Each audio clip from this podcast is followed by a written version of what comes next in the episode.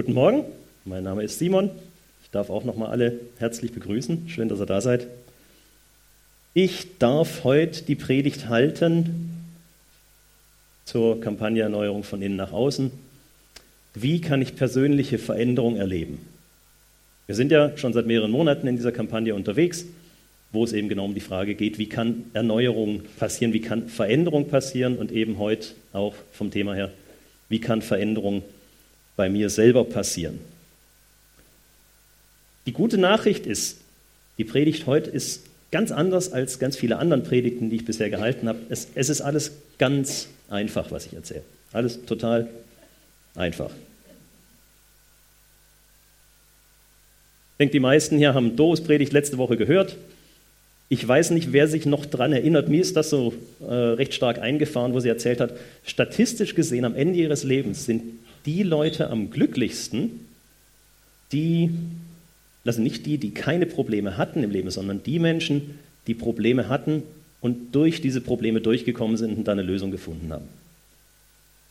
Finde ich super. Also Steilpass für mich, ja. Also je mehr Probleme wir haben und bei Veränderung geht es ja auch immer darum, dass man problemlos werden will. Je mehr, je mehr, Probleme wir im Leben hatten, desto besser, ja, desto glücklicher sind wir. Fantastisch, super. Wir gehen jetzt raus und suchen uns Probleme. Ähm, nein, machen wir nicht. Wenn wir Veränderung wollen im Leben, dann hat das in der Regel einen Grund. Und ich denke, die meisten Fälle, wo wir Veränderung bei uns selber möchten, Veränderung in unserer Persönlichkeit, das sind hässliche Sachen, ja, das sind schwierige Sachen. Das ist was, das engt uns ein, das macht uns Angst, das im Endeffekt, es macht unser Leben einfach unangenehm, ja. Es ist nicht so, dass wir diese Probleme suchen. Es ist nicht so, dass wir drauf losziehen und sagen, hey super, heute habe ich mal ein bisschen Energie, wo ist denn irgendeine Schwierigkeit in meinem Leben, die ich loswerden kann? Meistens äh, finden die uns. Und wir müssen dann irgendwie damit leben. Meistens nicht ganz so schön. In meiner letzten Predigt, die durfte ich im Mai halten, habe ich ganz stark den Fokus darauf gelegt, Jesus verändert von innen nach außen. Und ich habe damals gesagt, ich habe die Folie einfach nochmal hier reinkopiert, ich kann da selber gar nicht so viel tun, wenn Jesus mich zum Besseren verändern soll. Ich kann im Grunde genommen ihn bitten, dass er es macht. Ich kann Ja dazu sagen zu dem Prozess. Und dann muss ich ihn machen lassen. Da gibt es einen ganz typischen Bibelvers dazu, Johannes 15,5, wo Jesus sagt: Ich bin der Weinstock, ihr seid die Reben. Ich bin die Kraftquelle, ich bin das, wo der Saft herkommt, wo die Nährstoffe herkommen ihr hängt an mir dran, ihr seid das, das, das Anhängsel quasi. Wer in mir bleibt oder an mir am Weinstock und ich in ihm, der bringt viel Frucht. Denn getrennt von mir könnt ihr nichts tun. Ich weiß nicht, wer von euch einen Weinstock daheim am Haus hat. Wenn man jetzt im Herbst die Dinger wieder zurückschneidet, in dem Moment, wo man die abschneidet, werden die trocken und dann kann man die wunderbar verbrennen später. Ähm, eine Rebe, die nicht am Weinstock hängt, die ist einfach tot. Die bringt keine Frucht, nicht mal schlechte.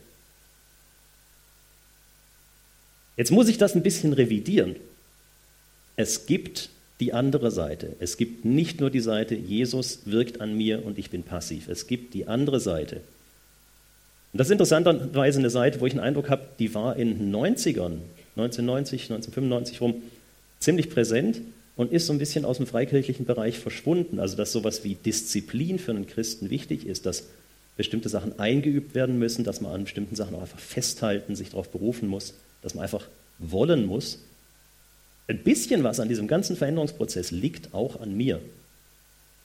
Der Paulus schreibt dem Timotheus zum Beispiel, übe dich in der Gottesfurcht.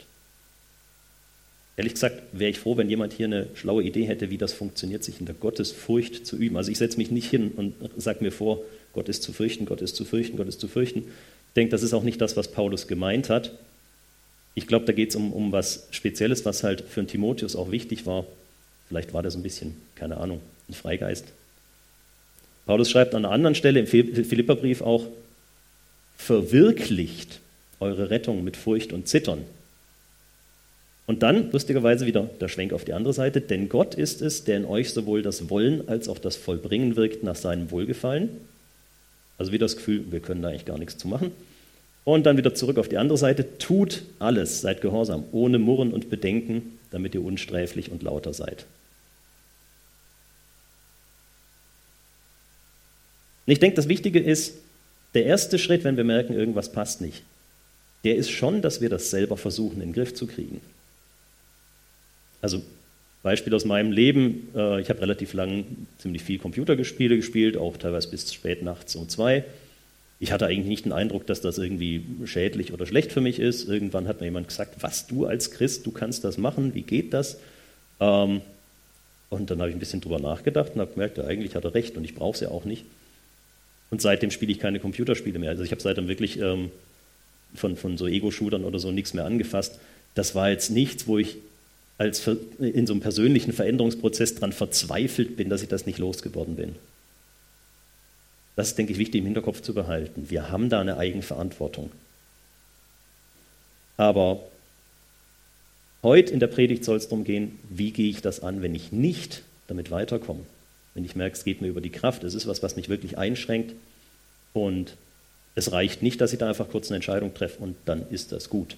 Die meisten Schwierigkeiten, die wir im Leben haben, sind eher von der zweiten Sorte, sonst hätten wir sie nicht. Also wie geht das? Wie kann ich Veränderung an mir erleben? Wie gesagt, alles ganz einfach. Ich habe das mal grafisch versucht darzustellen, weil die Bibel das Bild auch braucht vom Baum, von den Wurzeln und den Früchten. Wenn du ein Problem hast, sagen wir mal so eine böse Frucht, ich habe dir hier so ein bisschen fies grün gemalt mit so einem miesen Mund, ähm, wenn du eine schlechte Frucht hast, wenn du ein Problem hast, wo du merkst, irgendwas in deinem Leben stimmt nicht, such die Gründe, die zum Problem geführt haben, finde raus, aus welcher falschen Grundeinstellung in deinem Leben, aus welcher Wurzel das kommt und dann geh diese Wurzel mit Jesus an, damit sie zu einer guten Wurzel werden kann. Wie gesagt, total einfach. Ja? Oben haben wir die Frucht, also das, was in meinem Leben sich zeigt, irgendwelche Erlebnisse, irgendwelche Erfahrungen der Baum an sich, das sind meine, meine Ziele, meine Gründe, meine, Wünsche, meine Motivationen, das, was mich im Leben eigentlich antreibt, was, was so, sag ich mal, auf, auf noch relativ bewusster Ebene bestimmt, was ich mache. Unten drunter, oft verborgen, deswegen finde ich das Bild von der Wurzel cool, stecken Überzeugungen, da steckt mein Glaube drin, da steckt eine, eine Einstellung drin. Oft sind das die Teile, die mir gar nicht so bewusst sind.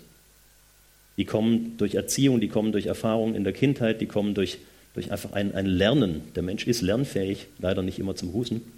Ähm, da kommt im Endeffekt die ganze Schwierigkeit her. Wie gesagt, total einfach. Ein Beispiel, wenn ich jähzornig bin, wenn ich dazu neige, auszurasten, dann steckt da irgendwas dahinter, warum das so ist. Der Jähzorn ist nur das, woran ich sehe. Und das Ziel oder der Grund dahinter, der in meinem Leben vorherrscht, das könnte sein, ich möchte unrealistische Erwartungen umgesetzt sehen. Ja? Ich mache mir natürlich nicht klar, dass das unrealistische Erwartungen sind, sondern ich habe einfach bestimmte Erwartungen und mir wird in dem Moment nicht klar, dass das unrealistische Erwartungen sind. Und wenn dann irgendjemand oder auch irgendwas, meine Bohrmaschine, was auch immer, diese Erwartung nicht erfüllt, dann werde ich sauer und dann explodiere ich. Die Wurzel, die dahinter steckt, kann zum Beispiel sein, ich erwarte von Menschen oder von Dingen, dass sie meine Bedürfnisse erfüllen. Und das muss gar nicht mal unbedingt sehr geradlinig sein. Wenn ich darüber nachdenke, kann mir das total absurd vorkommen. Aber die Wurzel dahinter kann sein, ich vertraue Jesus nicht, dass er meine Bedürfnisse erfüllt.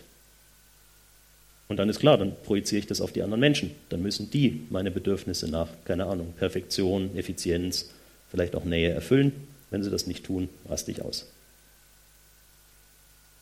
Anderes Beispiel, ich habe in bestimmten Lebenssituationen völlig irrational Angst. Ich kann das nicht so richtig erklären.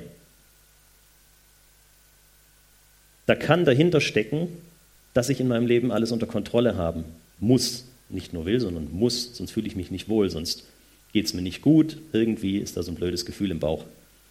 Und da wiederum dahinter kann die Wurzel stecken, ich vertraue Jesus nicht, dass er allmächtig ist. Ich habe das Gefühl, es gibt Bereiche in meinem Leben, da ist Jesus nicht allmächtig. Und die muss ich dann trotzdem irgendwie kontrollieren. Und ich weiß aber nicht, welche Bereiche das sind. Und dann breitet sich das aus.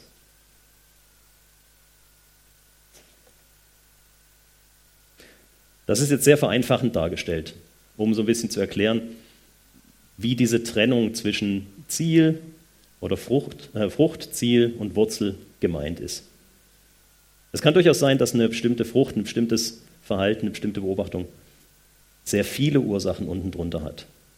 Und dass ich das durchaus in den Griff kriegen kann, wenn ich nur eine davon verstehe. Aber vielleicht muss ich auch mehrere nacheinander angehen.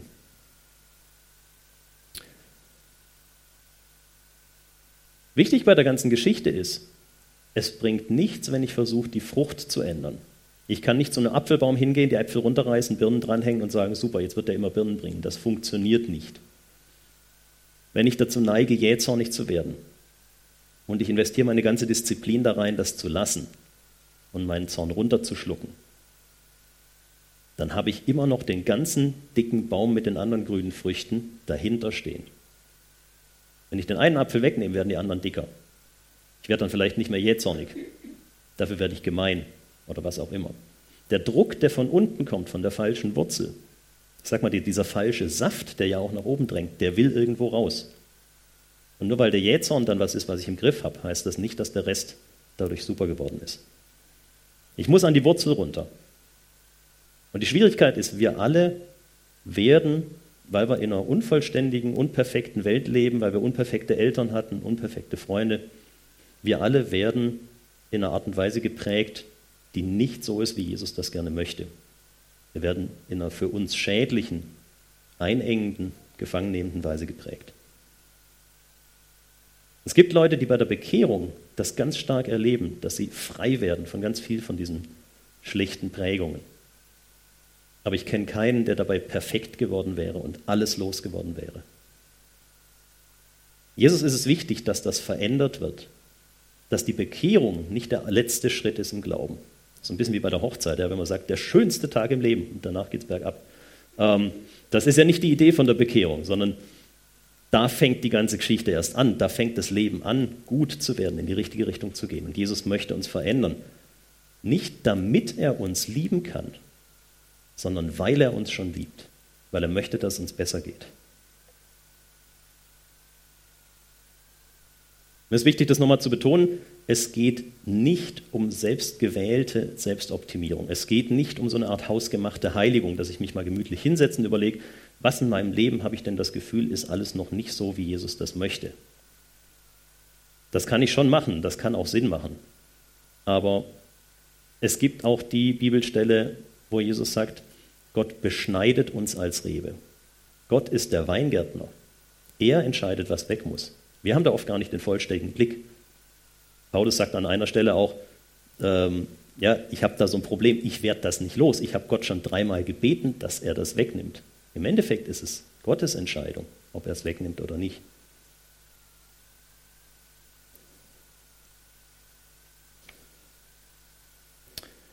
Gut, was mache ich mit so einer kaputten Wurzel? Wie gehe ich mit der um?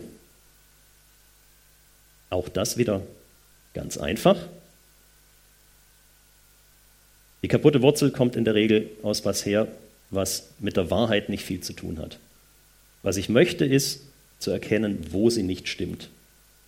Und wenn da Teile davon auch Probleme mit Jesus verursacht haben, dann möchte ich diese Probleme angehen und möchte sie loswerden. Das heißt, ich kann mir anschauen, was sagt Jesus darüber, was sagt die Bibel darüber.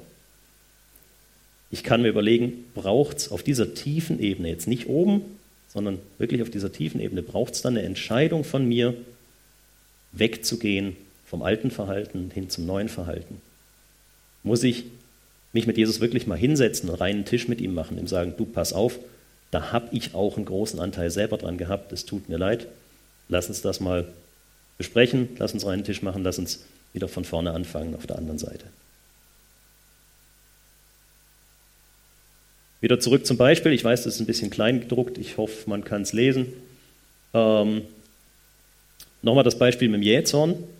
Wenn ich erkannt habe, dass die Wurzel ist, ich vertraue Jesus nicht, dass er meine Bedürfnisse erfüllt, dann schaue ich in die Bibel, was sagt denn Jesus selber dazu? Und Jesus sagt, euer Vater weiß, was ihr benötigt, ehe ihr ihn bittet. Matthäus 6, Vers 8.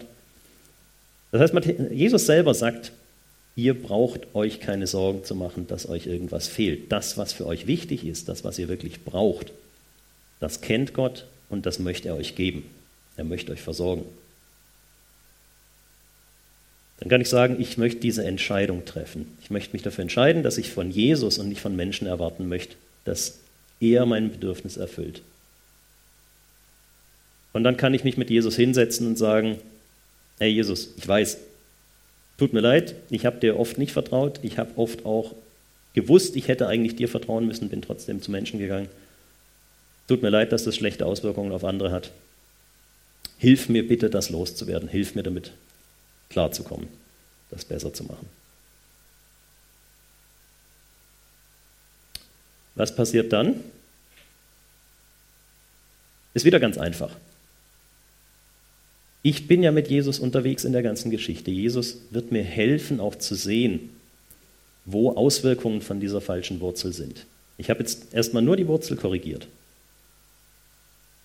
Jetzt kommt der Teil, wo ich aktiv beteiligt bin. Jetzt kommt wirklich der Teil, wo Disziplin ihren Platz hat, wo das, das immer wieder wiederholen und das mal nachlesen in der Bibel und das sich selber dahinter klemmen ganz klar seinen Platz hat. Die alten Verhaltensweisen, die verschwinden nicht einfach, wenn die Wurzel stimmt. Die sind eingeübt. Ich bin ein Gewohnheitstier. Und ich muss diese alten schlechten Gewohnheiten loswerden und versuchen, neue Gewohnheiten draus zu machen. Und das passiert auch dann nicht automatisch, wenn ich die Wurzel unten schon korrigiert habe. Und da braucht es wirklich auch den Willen, immer wieder darauf zu achten und zu schauen, oh Jesus, ich merke, ich werde gleich wieder zornig. Ja, das ist das Gleiche wie, wie sonst auch immer. Ich weiß ja eigentlich, dass ich es nicht mehr muss, Jesus. Wir haben das miteinander geklärt. Aber ich merke, die Gewohnheit ist trotzdem da. Es ist so ein schön leichter Ausweg aus dieser Situation. Hilf mir, dass ich das nicht mehr muss. Dass ich Jesus zum Beispiel sage, Jesus, ich möchte erleben, dass du meine Bedürfnisse stillst. Ich merke, da ist dieser Drang nach etwas und ich weiß, ich kann es von Menschen nicht erwarten, aber dann muss ich es von dir erwarten. Lass mich bitte erleben, dass das kommt. Da sind wir also wirklich selber gefordert. Da braucht es unser Mitwirken. Das Schöne dabei ist, wenn die Wurzel mal stimmt, dann können die Ziele im Laufe der Zeit nachfolgen. Ich werde dann merken, dass mein, meine, meine Ziele, meine Gründe, meine Motivationen, dass die nicht mehr mit dem zusammenstimmen. Jesus wird mich auch immer wieder darauf hinweisen. Und damit wird im Endeffekt auch die Frucht gut. Da habe ich also wieder die Richtung von unten nach oben, nicht wie vorhin, wo ich rausfinden wollte, worum es geht mit dem schlechten Baum. Und das ist jetzt hier die, sag mal, die, die Wirkreihenfolge von unten nach oben. Wie gesagt, alles total einfach. Es ist wunderbar einfach und strukturiert. Ja, ich habe so, so einen fantastischen Zehn-Punkte-Plan, also von oben nach unten und dann unten Analyse und dann von unten wieder nach oben. Toll, super. Ich kann das als Checkliste aufschreiben, ich kann mir das ausdrucken auf dem DIN A4-Blatt. Jeden Tag setze ich mich hin und mache das für eine von den großen Schwierigkeiten, die ich im Leben habe. Mich würde einfach mal interessieren, wer von euch ist so strukturiert und kann das? Also ich nicht. Ähm, ich habe das mal probiert für ein Thema, gerade bei der Predigtvorbereitung, und ich habe gemerkt, ich tendiere dazu, Sachen zu überspringen. Aber weil ich denke, die sind nicht so wichtig. Und ich habe dabei aber auch gar kein so schlechtes Gefühl. Deswegen denke ich, ist es ganz wichtig, sich hier klarzumachen, es geht nicht darum, dass wir hier einen Zehn-Punkte-Plan haben, den kann man wunderbar im Kampagnenheft nachlesen. Ja? Der steht da mit Arbeitsblättern und allem drum und dran. Es geht nicht darum, dass das das einzig richtige Rezept ist, wie wir persönliche Veränderungen erleben können. Es geht auch nicht darum, dass mir jemand anders sagt, hey, dieses eine Thema stimmt bei dir im Glauben noch nicht und mit diesem Zehn-Punkte-Plan wirst du das los und dann bist du guter Christ und sonst aber eigentlich nicht.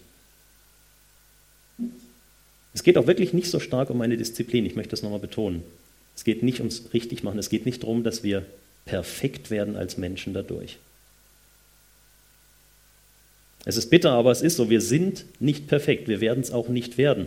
Ob wir mit Jesus unterwegs sind oder nicht, in diesem Leben vor unserem Tod werden wir nicht perfekt. Wir werden nicht alles loswerden, was uns Mühe macht.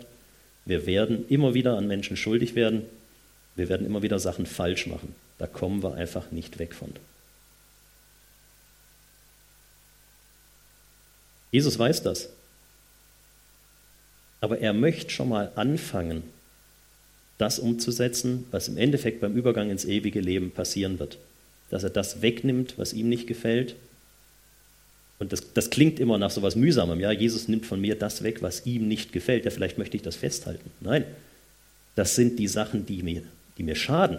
Ja, die Sachen, die schlecht für mich sind, die möchte er wegnehmen. Er möchte, dass es mir gut geht, dass ich glücklich bin, dass ich gesund und heil bin. Und er möchte hier in diesem Leben schon mal anfangen, das umzusetzen. Diese, diesen Heilungs-, Heiligungsprozess anzustoßen. Darum geht es bei der ganzen Geschichte.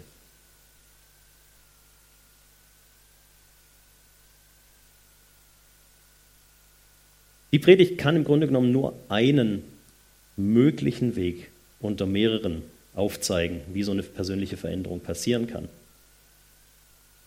Und was bei der ganzen Predigt jetzt überhaupt nicht zur Sprache gekommen ist, das ist, dass wir dabei vielleicht auch abhängig sind von anderen Menschen, dass wir die Hilfe von anderen Christen brauchen bei sowas.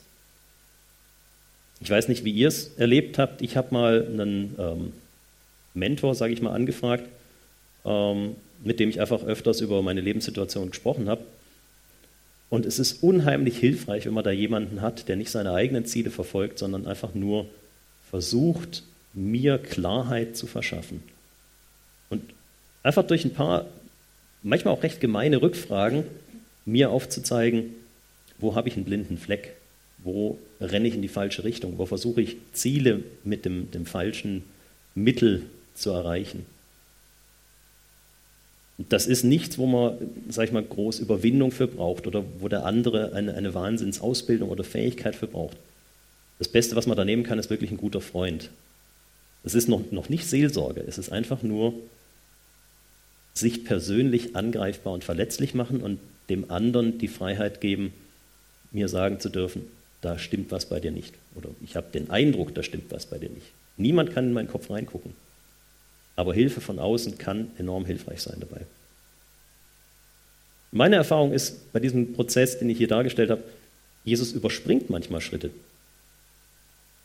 Ich habe auch schon persönliche Veränderungen erleben dürfen in Bereichen, wo ich selber nicht vorangekommen bin, dadurch, dass er einfach direkt auf die Wurzel runtergehüpft ist. Der hat den ganzen Analyseprozess übersprungen. Den hätte ich natürlich selber auch machen können oder vielleicht auch nicht. Vielleicht hatte ich einen blinden Fleck und ich wäre da gar nicht selber hingekommen.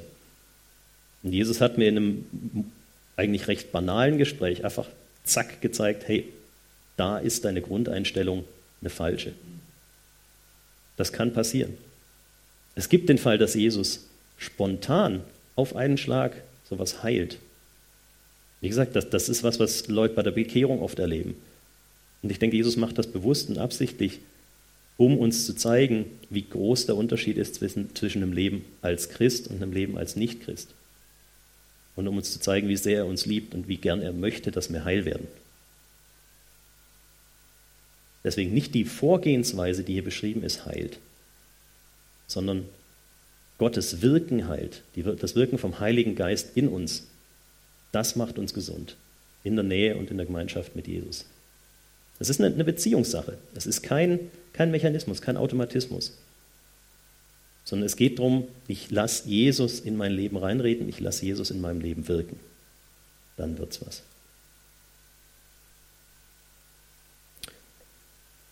Die Band darf schon mal nach vorn kommen. Ich habe als letzte Folie zum ein paar Minuten drüber nachdenken absichtlich jetzt nicht das Bild vom Baum reingenommen. Das, das mit dem Baum, das ist super so als Veranschaulichung und ich denke, das kann man sich gut im Kopf behalten. Links der Baum mit den grünen schlechten Früchten und dann gehe ich runter zur Wurzel und habe wie so ein, wie so ein W als Buchstaben quasi, als Ablauf. Ich gehe runter zur Wurzel, ich hüpfe mit Jesus rüber zur guten Wurzel, ich lasse das Ganze wieder nach oben wachsen. Das kann man sich, denke ich, ganz gut merken, auch wenn ich es nicht auf der letzten Folie habe. Mir ist wichtig, dass bei dem ganzen Gedanken von persönlicher Veränderung das eine im Hintergrund steht. Jesus will uns verändern, und zwar zum Besseren, zum Besseren für uns. Nicht damit er uns lieben kann, sondern weil er uns liebt.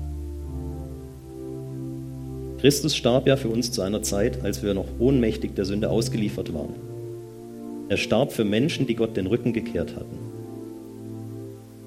Nun ist es ja schon unwahrscheinlich genug, dass jemand sein Leben für einen unschuldigen Menschen opfert. Eher noch würde man es vielleicht für einen besonders edlen Menschen tun. Gott hingegen beweist uns seine Liebe dadurch, dass Christus für uns starb als wir noch Sünder waren.